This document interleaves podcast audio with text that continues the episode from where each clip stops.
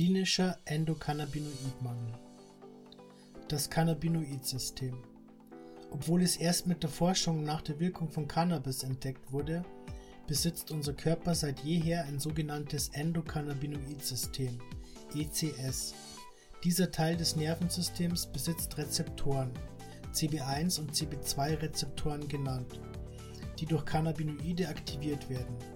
Zwar sind die bekanntesten Cannabinoide THC und CBD, jedoch produziert der menschliche Körper auch selbst Cannabinoide.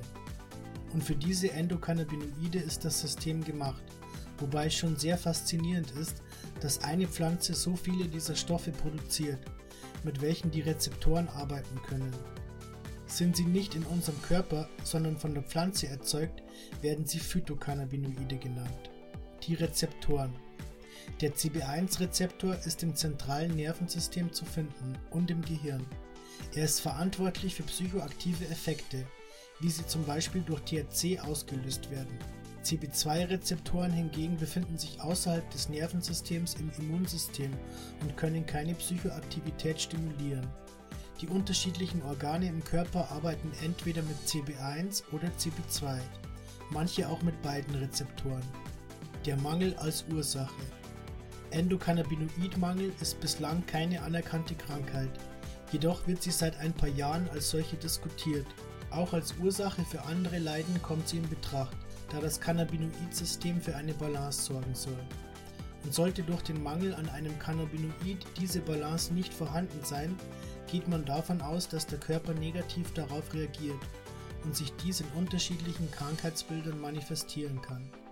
Vieles deutet darauf hin, dass beispielsweise Migräne, Reizdarmsyndrom oder Fibromyalgie auf einen Mangel an Endokannabinoiden zurückzuführen sind.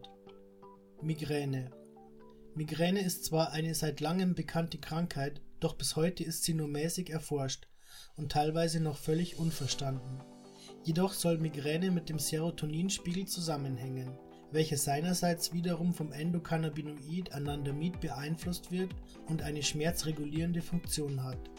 Da THC in seiner Struktur Anandamid sehr ähnlich ist, kann es dessen Funktion ersetzen und therapeutisch bei Migräne eingesetzt werden. Zu berücksichtigen ist dabei, dass die THC-Dosis ziemlich hoch sein muss, da eine zu niedrige Dosierung einen gegenteiligen Effekt auslösen und die Beschwerden verschlimmern kann.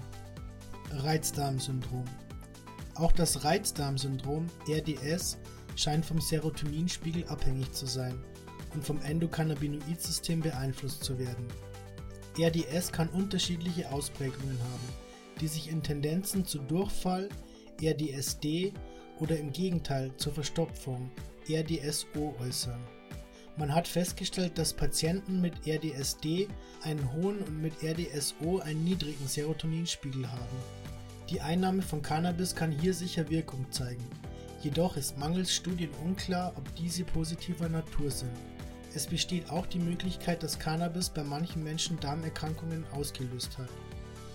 Fibromyalgie Das Fibromyalgie-Syndrom ist eine neuropsychiatrische Krankheit, die chronische Schmerzen, Schlaflosigkeit und Konzentrationsstörungen auslöst.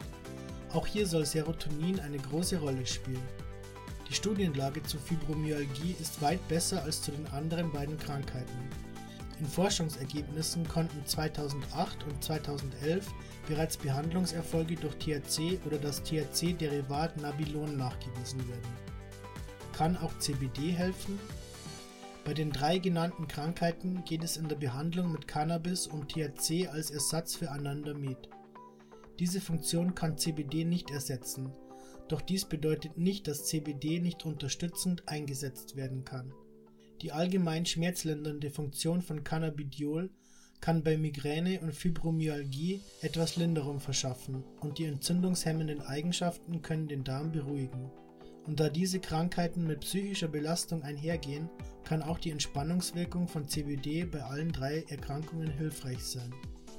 Ein und dieselbe Krankheit da die unterschiedlichen Krankheitsbilder sowohl in ihren Ursachen so ähnlich sind, aber auch weil Patienten einer der Krankheiten oft auch Symptome der anderen aufweisen, liegt der Schluss nahe, dass der Endokannabinoidmangel eigentlich die Krankheit ist und Reizdarmsyndrom, Fibromyalgie und Migräne nur die unterschiedlichen Ausprägungen. über den Endokannabinoidmangel und die Behandlungen mit Cannabis wird in Zukunft sicher noch weiter diskutiert werden.